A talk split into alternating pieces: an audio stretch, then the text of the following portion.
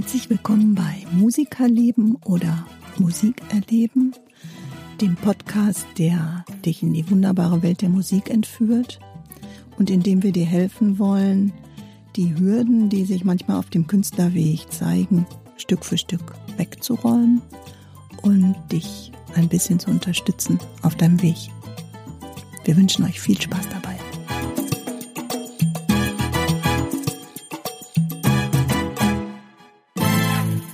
Timo, schön, dass du wieder da bist. Hallo lieber Heike, ich freue mich auch.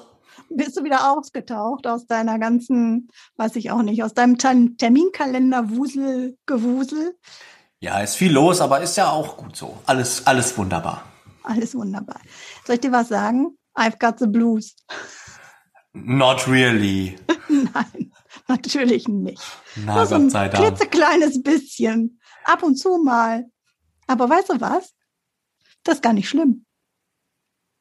Weil der Blues wird ja zwar immer damit verbunden, dass man irgendwie, ja, äh, wie soll ich sagen, die Treppe runtergeht oder in den Keller geht, emotional, aber eigentlich ist das ja ein Mythos. Ja. Es wird viel verarbeitet mit dem Blues. Stimmt das?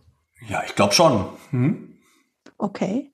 Texte, Und, ähm, Emotionen, Gefühle, die müssen ja. ja nicht immer nur in den Keller gehen. nee, nicht nur immer Schwermut, Trauer und Melancholie.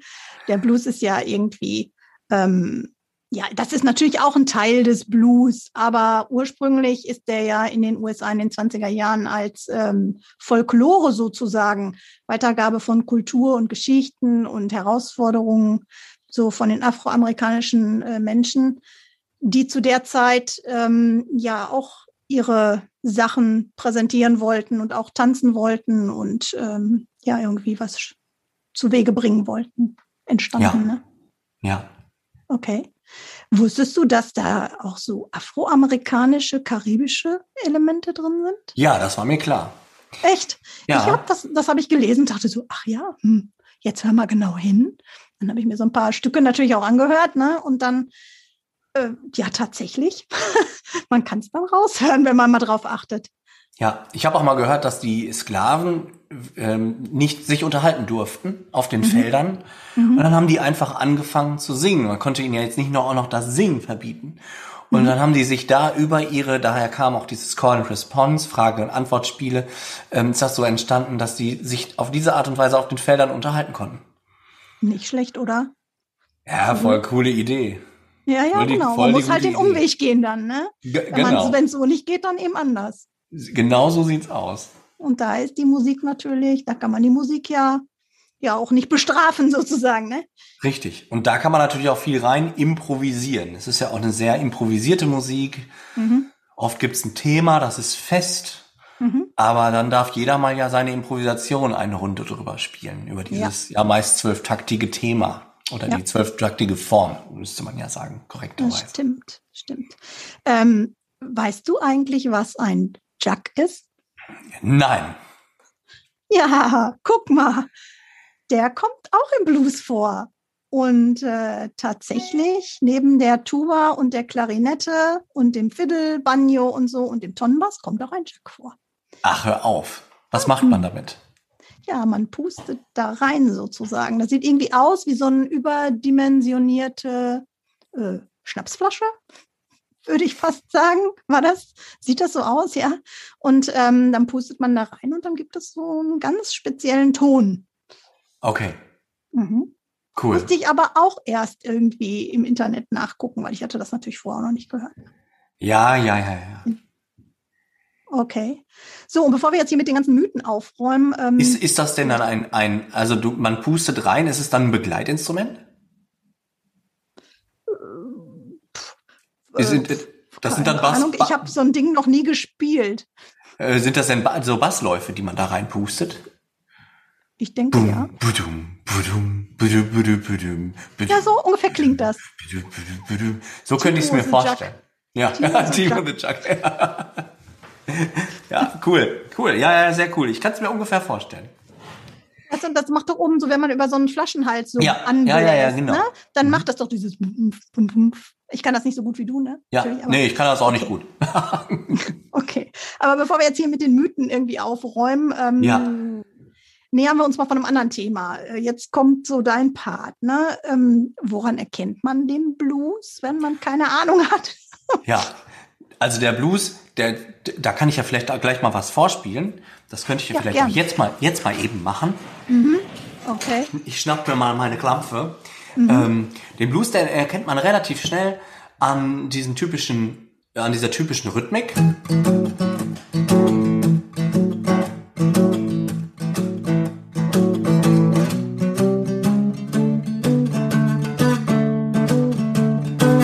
denkt man sofort, yo, das ist ein Blues. Und okay. ähm, Gitarre mal schnell wieder wegstellen. Ähm, das Typische an einem Blues ist, dass er zwölf Takte lang ist und nur aus drei Akkorden besteht. Und das ist eben das Tolle, dass man gerade mit Anfängerinnen und Anfängern mit einem Blues beginnen kann.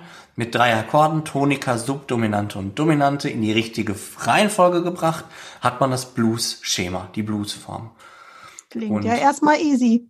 genau, ist, ist es auch eigentlich. Ist es auch eigentlich. Das, okay. ähm, das Gute ist auf so, auf so Blues-Sessions oder auch bei, bei, bei Sessions am Abend, wenn sie sich so bei Open Stages irgendwie entwickeln, dann weiß man oft am Anfang nicht, viele Musiker kennen sich dann ja nicht. Mhm. Was spielen wir denn dann jetzt als Eröffnungssong? Und dann sagt man ganz häufig den Blues. Mhm. Denn den kann jeder. Im Normalfall kann man den so auswendig spielen. Ja, und dann fängt man dann als Opener mit so einem Blues an, weil alle eben in der Lage sind, den Blues zu spielen, muss man nur noch vorher festlegen, in welcher Tonart. Das stimmt. Das wäre eine gute Vereinbarung, damit man sich treffen kann. Ähm, und ich habe immer das Gefühl, je nachdem, also wenn man so und so, die, so wie du das jetzt gerade auch gemacht hast mit dem Blues, dann kann man eigentlich auch fast nicht still sitzen bleiben, ne? Also genau, meistens ja, irgendwie ähm, ruft man dann sofort irgendwie mit und ist dann sofort so dabei ja. und, und ne? Sind vor allem die swingenden Achtel, ne? Bam, badam, badam, badam. Das ist man normalerweise, wenn man das gerade spielen würde, hätte man dang, dang, dang, dang, dang, dang, dang, dang, dang, dang, dang. Aber diese swingenden Achtel, die man so aus dem Blues kennt, die bringen einen dazu, so richtig zu grooven und zu rollen. Und man denkt, ja, cool, das macht Spaß. Genau, und dann sind wir nämlich genau da, gute Laune anstatt schlechter Laune. Ja, genau. Ja, ne? richtig. Eigentlich macht das ja, das, das macht so ein bisschen, bewegt es ja den, den, die Musik so ein bisschen. Ne? Genau, genau. Ähm, ich habe gelesen, dass diese Verse, die die Leute da so gesungen haben oder auch singen, ähm, meistens so in der Ich-Form sind. Ne? Und dann hat man meistens so die erste Zeile des Songs in, in vier Takten und dann kommt die Wiederholung in Zeile zwei. Und in der dritten Zeile ist dann sozusagen die Reaktion auf die ersten beiden Zeilen eben als Response. Also Call and Response heißt das ja auch, Antwort oder Erklärung. Und ähm, wusstest du, dass die das meistens deshalb gemacht haben, um so einen Spannungsaufbau zu haben, damit der Künstler bei Stegreif-Interpretation die dritte Zeile erfinden konnte. Ah, ehrlich? Nein, wusste ich nicht. so, so sagt die Literatur. Ähm, ob das jetzt nun stimmt oder nicht, weiß ich nicht, war ja nicht dabei, aber ähm, beim Erfinden des Blues, aber äh, finde ich auch eine lustige Ja, cool, Geschichte. cool. Hat so ein bisschen was von einem, äh, von so einem, ähm, wie heißt das nochmal, wenn, wenn ähm, wenn so Wortkünstler gegeneinander betteln. Ah ja, okay, ich weiß, was du meinst. Ähm, Slam, irgendwas mit Slam. Poetry Slam. Dankeschön, Dankeschön. Ja. Siehst du, gemeinsam sind wir stark. Poetry genau. Slam. Super, das erinnert mich daran. Und ich muss gerade an erste und zweite Zeile daran denken. Ähm, Starlight Express, da gab es früher mal den Papa, der ist ja jetzt mhm. die Mama. Und da gab's einen Blues. Mhm. Der Papa, der hat gesungen, ähm, es gibt kein Gesetz, das sagt, die erste Zeile muss wie die zweite sein. Und in der zweiten Zeile hat er gesagt, es gibt kein Gesetz, das sagt, die zweite Zeile muss wie die erste sein. Und in der dritten hat er dann sowas gesungen wie, es gibt kein Gesetz, das sagt, die dritte Zeile muss ganz anders sein. Sowas in der Richtung. Ne? Ja, Und da ja, hast okay, du das okay. ja auch, wird, wird ja quasi das auch aufgenommen. Ja. Ja. Da musste ich mal gerade dran denken bei Starlight Express. Ja, stimmt. Ich war schon ewig da nicht. Ja. Also ich glaube, da hat sich auch richtig viel verändert. Ja, die machen ständig neue Songs und ja. Mhm. Aber das finde ich auch ein Hammer beim Starlight, ne? Wenn die dann da gleichzeitig singen, tanzen, ähm, auf den Rollschulen da noch super gut aussehen und dann noch so tun, als wäre das alles mal so easy da so hergesungen und, ja. äh, und dann noch dabei gut aussehen. Also Respekt. Ja, harter Job, ganz harter Job. Ja, ja, stimmt. Ähm, sag mal, kommen im Blues nicht auch diese berühmt-berüchtigten Blue Notes vor? Ja, genau. Die, die Blue Notes, genau, das ist äh, quasi ein ganz bestimmtes Intervall. Mhm. Ähm, und die gibt's im Blues, richtig. Okay.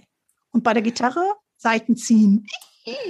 Ja, genau. Das ist aber was anderes. Also die Blue Note okay. ist nicht unbedingt ein Bending. Ja. Das Bending ist eher so ein ähm, sowas in der Richtung.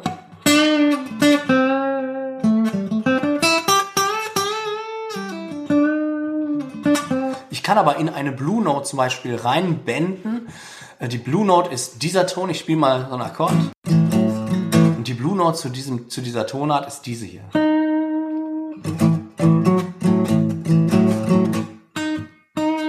Alleine, wenn man den nun alleine hört, denkt man nur, der klingt echt komisch. Das mhm. liegt daran, dass es der Tritonus ist. Vom Grundton. Mhm. Der Tritonus klingt immer so ein bisschen sehr schräg, aber wenn ich den einbaue in eine Tonfolge,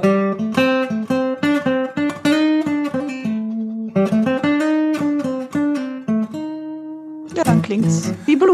Genau, dann klingt's nach Blues, richtig. Ja. Ähm, darum nennt man auch die Tonleiter, wenn man die pentatonische Tonleiter um diese Blue Note erweitert, nennt sich die dann auch Blues-Tonleiter. Ach, wer hätte das gedacht? Genau, und dieses Bending, das ist nicht damit zu verwechseln. Also ich kann auch jeden anderen Ton benden, mhm.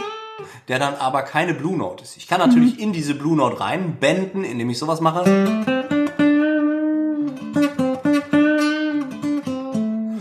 Das geht natürlich, aber so ist das Bending nicht automatisch eine Blue Note. Okay, verstanden. Ja. Puh, das ist aber ganz schön viel Theorie. Ah ja, ein bisschen, äh, ein bisschen. Ja. ja, ja. Du könntest uns ja gleich mal, ähm, wenn du Lust hast, irgendwie ein bisschen was Das mache ich total gerne, ist doch klar. Hm. Ja, also der Timo schlägt jetzt hier schon voll in die Seiten und ähm, ich kann euch noch mal ein bisschen was erzählen zu den prägenden Künstlern des Blues. Das sind nämlich zum Beispiel Bessie Smith oder Alberta Hunter, Ma Rainey oder W.C. Handy.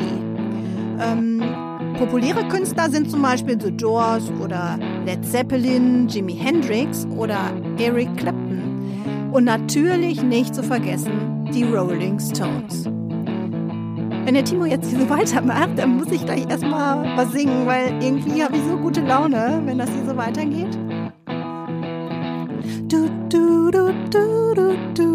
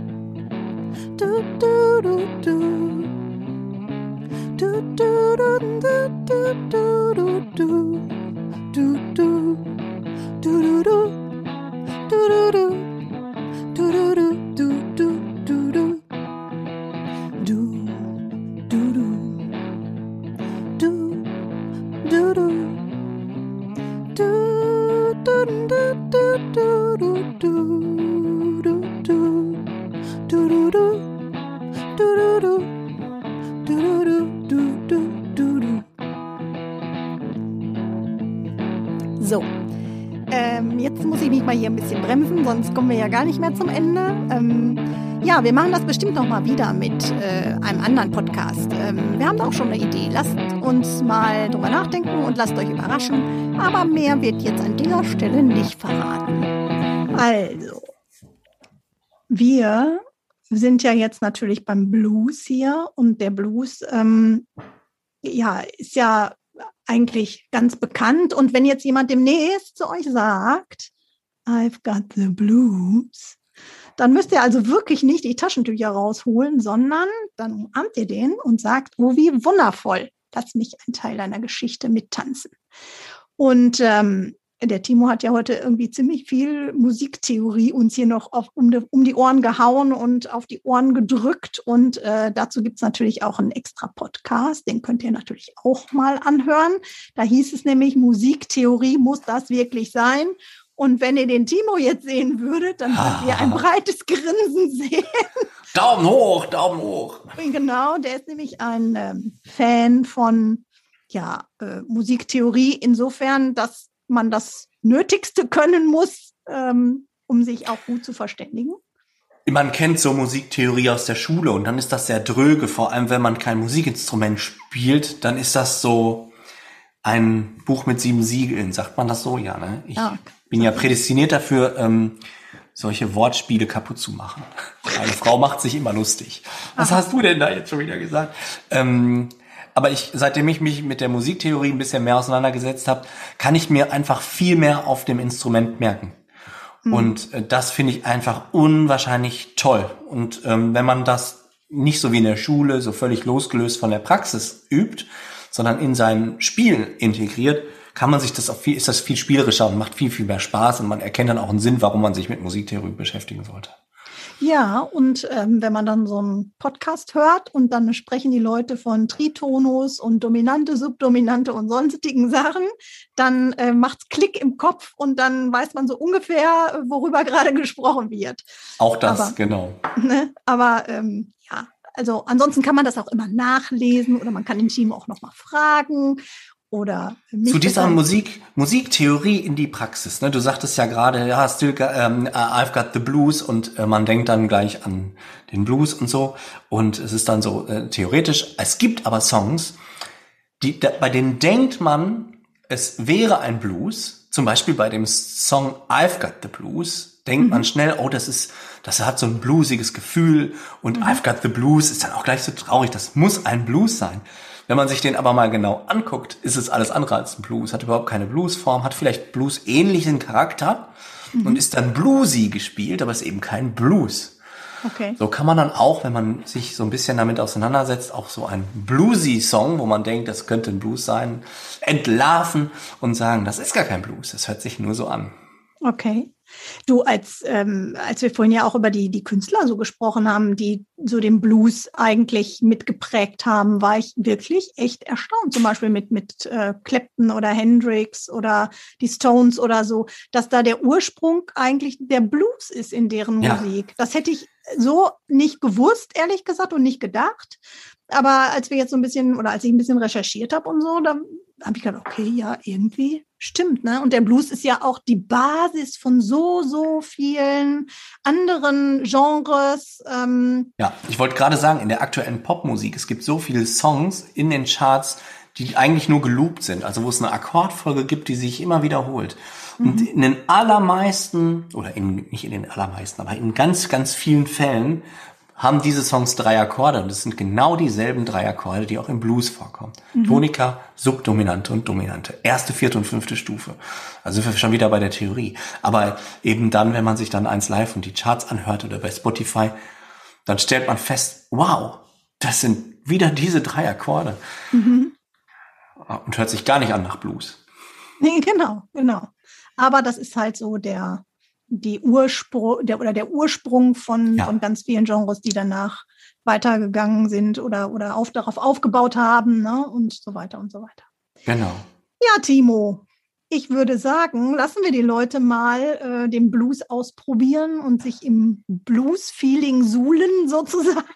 Ja, sehr cool. Wenn man mal Bock hat auf einen aktuellen Typen, kann man auch sich Joe Bonamassa mal reinziehen. Den kann, das ist eine Hörempfehlung an dieser Stelle von mir. Aha, okay. Was ist das, was ist das für eine Richtung? Also ist Joe Bonamassa macht auch Blues mhm. und äh, spielt Gitarre und singt. Sehr, sehr krass. Sehr cool. Aha, okay. Ja, muss ich doch gleich mal anschmeißen hier bei. Schmeißt mal an. Schmeißt mal alle an. okay, dann bricht das Internet zusammen. Nein, das machen wir natürlich nicht.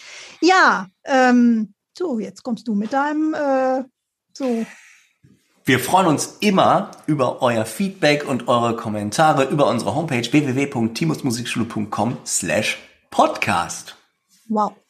Schön. Als hättest du es das erste Mal gesagt. ja, wir sind im Training. Ach so, okay. Wir sind im Training. Ja, und ansonsten bleibt uns ja nichts zu sagen, oder? Nö, bis zum nächsten Mal, ne? Wir sagen wie immer, bis zum nächsten Mal. Bis die Tage, keine Frage. Und ciao mit V, die Heike und der Timo.